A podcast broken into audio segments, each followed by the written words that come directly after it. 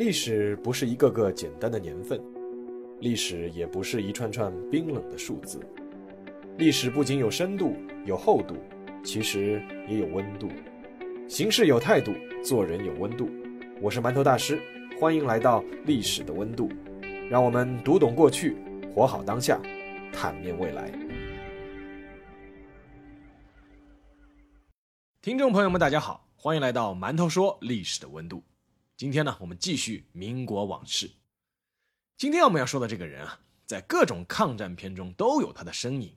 你说他重要吧，每次他都不是主角；但是你说他不重要吧，他却是堂堂的中华民国陆军一级上将。可以说，从辛亥革命到北伐，到抗日，到解放战争，他一个人就可以串起这段历史。他是当时中国最有名的军阀之一。他曾经登上过美国《时代周刊》的封面，他一直希望能够保全自己的独立王国，人们都叫他“山西王”。在中国那段历史时期的各个军阀之中，阎锡山的出身算是比较有意思的。段祺瑞天津武备学堂炮科毕业，算是武出身的代表；吴佩孚光绪二十二年秀才。算是文出身的代表，张作霖啥也不干，好吧，算是土匪出身的代表。而阎锡山出生在山西省五台县的一个小地主家庭，父亲阎书堂经营一个钱庄，是从事借贷和放贷生意的商人。阎锡山十四岁就进入了父亲的吉庆昌钱庄，做起了伙计，开始积累经商的经验。如果不是阎锡山十七岁那年，父亲的投机生意遭遇了一次惨败，那么他估计也就是子承父业，小富即安的，作为一个山西小财主，安逸的过完余生。那次投机失败，阎锡山家里是倾家荡产，被迫跟着父亲逃到了太原躲债。正是在太原，依旧做着伙计的阎锡山，有一天在街上看到了山西武备学堂的第一届招生启事。那一天是阎锡山一生中值得纪念的日子。第一，父亲阎书堂决定让儿子阎锡山报考武备学堂，因为他觉得如果儿子以后成了个武官，那逼债的人就不敢那么凶了。第二，因为要报考武备学堂了，阎书堂觉得自己儿子这个阎万喜的名字啊实在太土了，于是就找了个算命先生。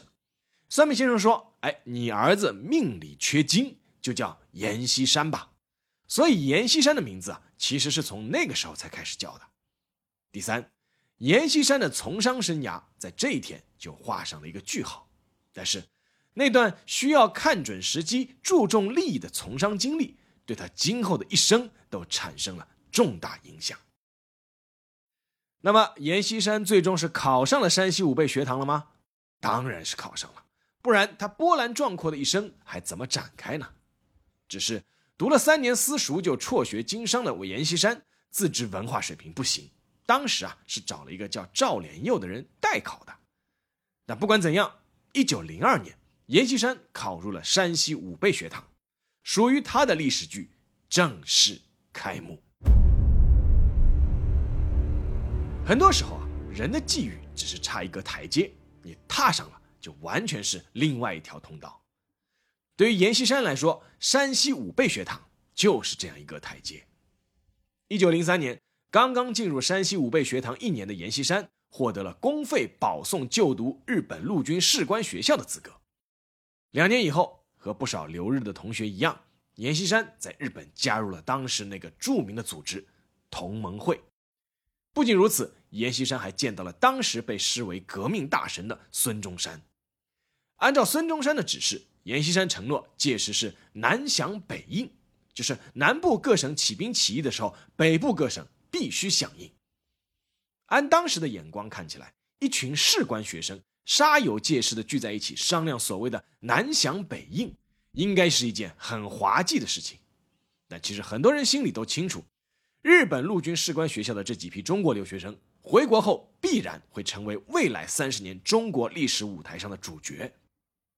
事情果然是按照预计的轨迹发展的。一九零九年，二十六岁的阎锡山从日本陆军士官学校毕业了。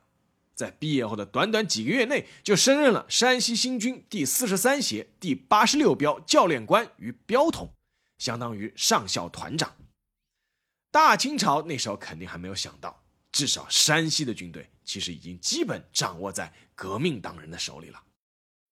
两年后的一九一一年，阎锡山人生的第一个超级机会就这样来了，辛亥革命爆发了。按照当时的约定。一九一一年十月二十九日，山西新军在同盟会的策划下宣布起义。那之所以是晚了半个月，是因为当时的新军啊，普遍是有枪无弹，要领到弹药以后啊，才能发动起义。起义军攻入城内，是杀死了山西巡抚。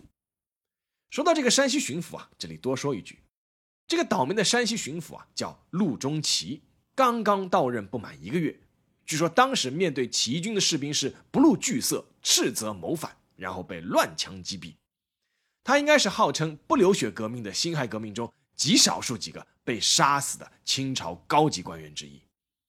那这个陆中奇呢，有个孙女叫陆世佳，是后来流体力学的大神级的人物，参与创建了北京航空航天大学。而那个陆世佳有一个外孙，名字叫高晓松。好了。我们还是回到一九一一年的那场辛亥革命吧。在山西巡抚被杀之后，起义军推举阎锡山成为了山西督军，这是阎锡山以山西为自己基地的开始。一九一一年是二十八岁的阎锡山最意气风发的一年，也是最激情燃烧的一年。作为一名革命青年，阎锡山立场坚定，大义凛然，天降大任，可以说是写下了人生中最澎湃的一页篇章。只是，这可能也是阎锡山第一次，也是最后一次，一个爱憎分明的形象示人了。而同盟会只是阎锡山今后投靠的诸多阵营中的第一站而已。一九一一年，二十八岁的山西督军阎锡山已经在开始考虑转舵了，因为有一个人吓住了他，那个人的名字叫袁世凯。山西起义以后。清朝派了北洋第六镇的统治吴禄贞前往镇压。这个吴禄贞呢，也是日本陆军士官学校毕业的，非常的有名。当时有“北吴南蔡”之称，这个南蔡就是蔡锷。但是呢，这个吴禄贞早就心向革命了，反而是会合了阎锡山，组成了燕晋联军，一同起兵反对袁世凯入京就任总理大臣，并且准备推翻清朝。北洋第六镇本来是袁世凯的嫡系。这下可惹恼了袁世凯，他买通了吴禄贞的部下马步洲，刺杀了吴禄贞，并且割下了首级。这次刺杀深深惊恐到了阎锡山。一九一一年十二月初，以孙中山为代表的南方开始和以袁世凯为代表的北方议和，但当时集中了全中国最多资源的袁世凯，拥有比孙中山多的太多的筹码。阎锡山清楚地看到了袁世凯的实力与优势，所以在他心中的天平已经开始倒向了北方。阎锡山给袁世凯发了一封电报，称如果袁世凯能够协同军民，颠覆帝制，然后扶政共和，与民更始，那么他本人愿意拥戴袁世凯成为中华民国第一任大总统。而且阎锡山开始反对孙中山，支持袁世凯把首都放在北平。袁世凯在他最憎恨的同盟会诸多会员中，突然看到了一个与众不同的阎锡山，随即就决定立刻抓住同盟会的这个缺口。他任命阎锡山为山西都督。那从那天开始，山西正式成为了阎锡山的地盘。当然，阎锡山也是需要拿出回报的。一九一二年八月二十五日，包括同盟会在内的五个团体正式改组为国民党。袁世凯最不喜欢的就是这个政党。那鉴于此，阎锡山在一九一三年初就宣布脱离国民党。不仅如此，在陕西省境内，阎锡山开始放任袁世凯的人马到处捕杀同盟会的会员。这还不是全部。一九一五年，热昏头的袁世凯终于开始蠢蠢欲动，准备称帝了。当时已经是山西军政一把手的阎锡山，接连发电报劝进。称以中国之国情，绝不宜沿用共和制度，强烈要求废共和而行帝制，以帝制而行宪政。一九一五年十二月二十一日，袁世凯册封阎锡山为一等侯。从二十八岁的中华民国山西督军到三十二岁的中华帝国一等侯，阎锡山用四年的时间就完成了一个华丽转身。这是阎锡山人生的第一次转舵，从同盟会国民党转向袁世凯，而他很快发现自己这次转错了。众所周知，袁世凯称帝是昙花一现。不过，在全国各地军阀纷纷通电起兵反袁的时候，阎锡山倒是表现出了对袁世凯的忠诚。他称起兵反袁的蔡锷、唐继尧等为不忠不义、不仁不智之徒。即便是在袁世凯称帝三个月就宣布退位之后，他依旧昂首挺胸，愿意作为先锋去讨伐蔡锷、唐继尧等云南和贵州的军队。阎锡山他有自己的考虑，虽然当时的中国烽烟四起，有枪就是草头王，但真正决定性的实力还是掌握在北洋系手里。袁世凯当不当皇帝只是一个形式，甚至袁世凯死了，只要军队还在北洋系手里，就没有一个胳膊拧得过大腿。那毕竟是放过代的，阎锡山的眼光还是不一样的。袁世凯一语成疾，五十七岁就带着他的中华帝国美梦离开了人世。果然，接过他手中枪的是北洋之虎段祺瑞。一九一七年，三十四岁的阎锡山称段祺瑞为老师。作为回报，段祺瑞给了阎锡山山西省省长的头衔。阎家的山西小王国又多了一把锁。那老师自然也不是白叫的，便率张勋复辟。段祺瑞马场誓师反对恢复帝制，阎锡山是积极响应出兵。曾经是积极支持帝制、反对共和的阎锡山，这次是积极响应出兵。段祺瑞重新执政后，却又拒绝恢复中华民国临时约法，反对共和，而阎锡山也是照样积极响应，甚至不惜站在了昔日偶像孙中山的对立面。孙中山出兵护法，阎锡山派嫡系第一混成旅旅长商震迎击。结果是全军覆没。虽然后来阎锡山还替段祺瑞打过几场硬仗，但随着国民党的茁壮成长以及挥师北伐，他还是渐渐发现，为了自己的山西小王国的人生第二次转舵，好像又转错了。现在轮到阎锡山宿命般的冤家蒋介石登场了。从一九二六年国民党开始誓师北伐开始。作为曾经的国民党党员，当时已经是山西王的阎锡山就一直在仔细观察。在经历了两次转舵失败之后，阎锡山开始检讨自己，并且韬光养晦，开始花大力气治理自己的山西省。一时之间，山西省是百废俱兴，获得了模范省的称号。小王国初见端倪，阎锡山还要观察大局势。国民党的北伐军誓师北伐的时候。阎锡山是按兵不动，北伐军以摧枯拉朽之势打垮大军阀吴佩孚的时候，阎锡山还是按兵不动；北伐军以雷霆万钧之势击溃大军阀孙传芳的时候，阎锡山依旧是按兵不动。当北伐军开始摆出决战姿态，准备讨伐当时中国最大的军阀奉系张作霖的时候，阎锡山知道再不出手就晚了。一九二七年六月六日。四十四岁的阎锡山决定开始人生的第三次转舵，宣布就任国民革命军北方总司令。山西小王国的军队开始悬挂青天白日旗。有意思的是，这个北方总司令的头衔还是后来的国民党中央政治会议追认的。那阎锡山需要国民党，国民党也需要阎锡山。一九二八年，经历过第一次下野的蒋介石重新复出，继续北伐。阎锡山被任命为国民革命军第三集团军总司令，大战张作霖的奉军，连战连捷。张作霖在六月撤离北京，随后在皇姑屯被日本人炸死。一九二八年的北伐让阎锡山的第三集团军声威大振，阎锡山成为了和蒋介石、冯玉祥以及李宗仁齐名的中国四大军事领袖。阎锡山的人生第三次转舵，眼看就要成功了。可惜，蒋介石并不这么想。狡兔死，走狗烹。北伐结束了，蒋介石也该收拾各路势力了。第一批的名单中自然有阎锡山。一九二九年十月，四十六岁的阎锡山得到了一个超级大的大头衔——中华民国陆海空军副司令。但按照蒋介石的说法，得到了这个头衔就不能在地方省上任职了，这分明是要把阎锡山视为身家性命的小王国山西省给抢走。阎锡山是当然不干。在经历了一系列的明争暗斗之后，阎锡山和蒋介石的矛盾渐渐公开化了。一九三零年三月十四日，阎锡山亲自为自己的人生第三次转舵抽上了一记耳光。他出任了反蒋联军的陆海空军总司令，啊，副司令是冯玉祥、李宗仁以及名义上的张学良，这个阵容也堪称豪华。阎锡山斥责蒋介石是专制独裁、为所欲为，而国民党方面在一个月后宣布永久开除阎锡山的党籍，并且发出通缉令。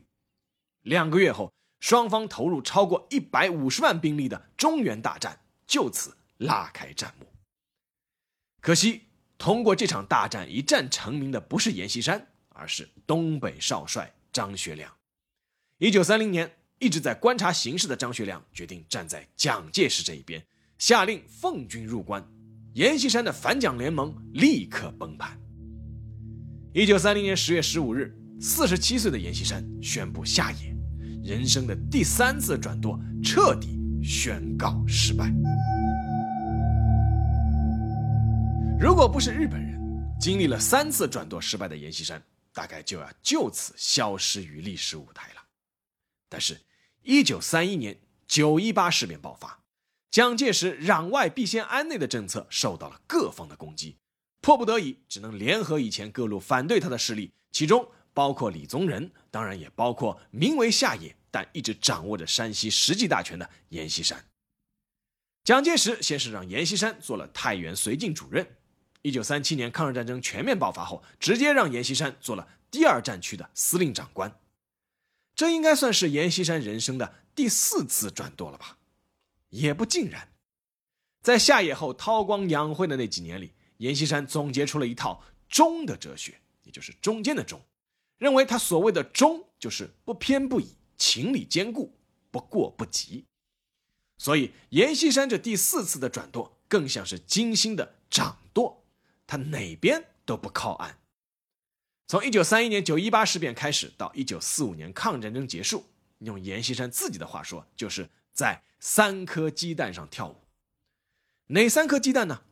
第一颗鸡蛋自然就是蒋介石的国民党。经历了惨痛的反蒋教训之后，阎锡山至少在表面上已经放弃了对蒋介石的抵抗。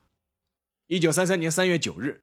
五十岁的阎锡山在觐见蒋介石前，给他发了一封电报。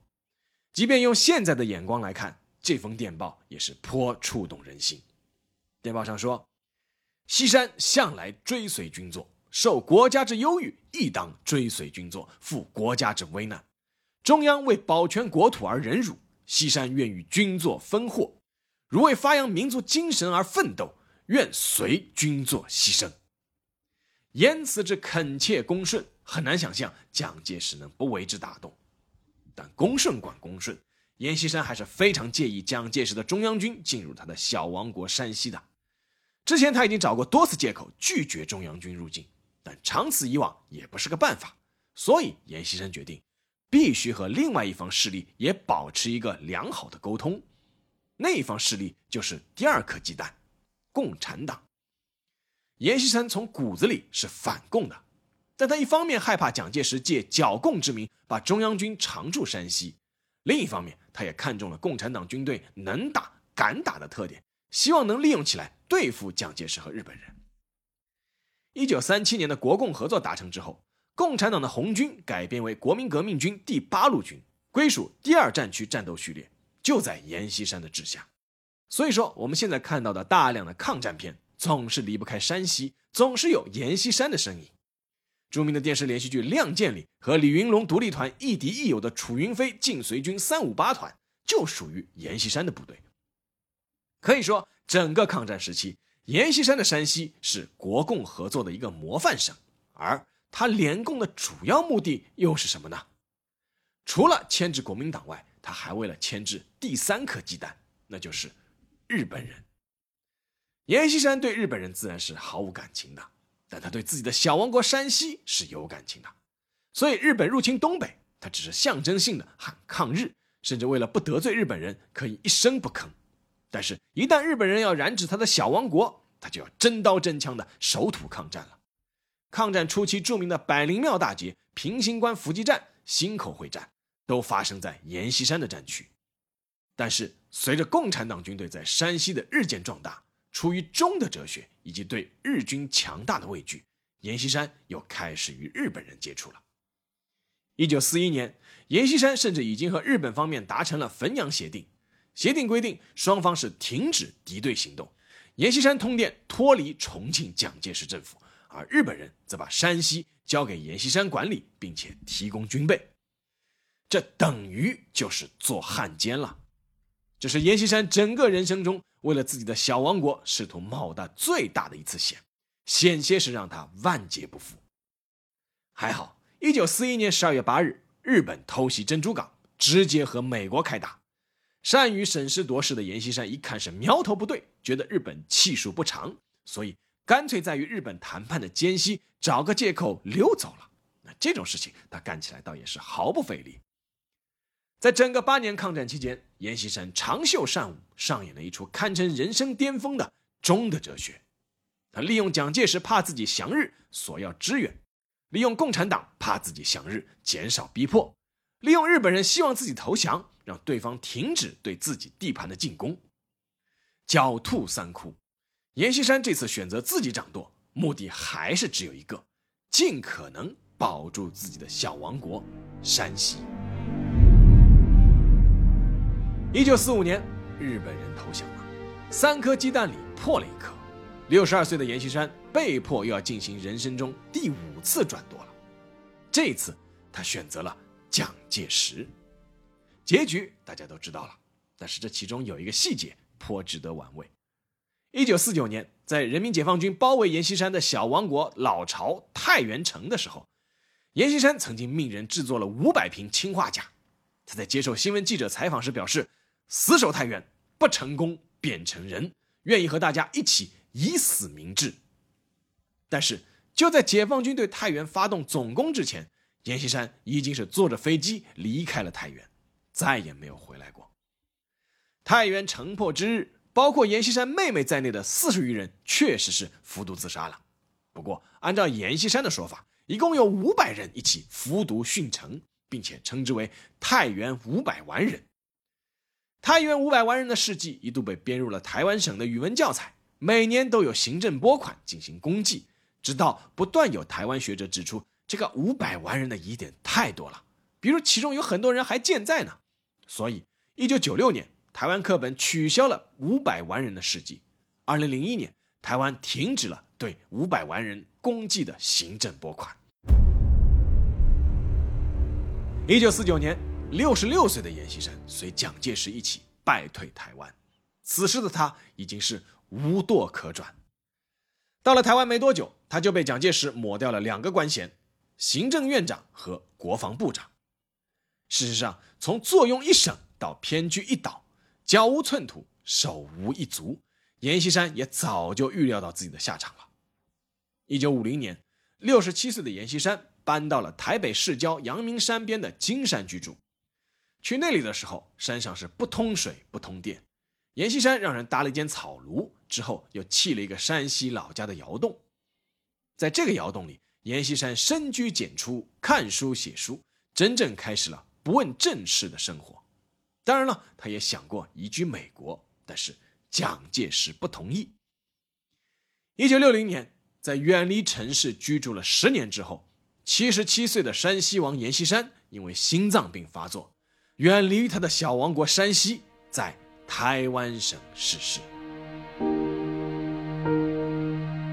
好，下面进入馒头说时间，在阎锡山之前啊。登上过美国《时代周刊》封面的只有三个中国人：吴佩孚、蒋介石、冯玉祥，而阎锡山是第四个。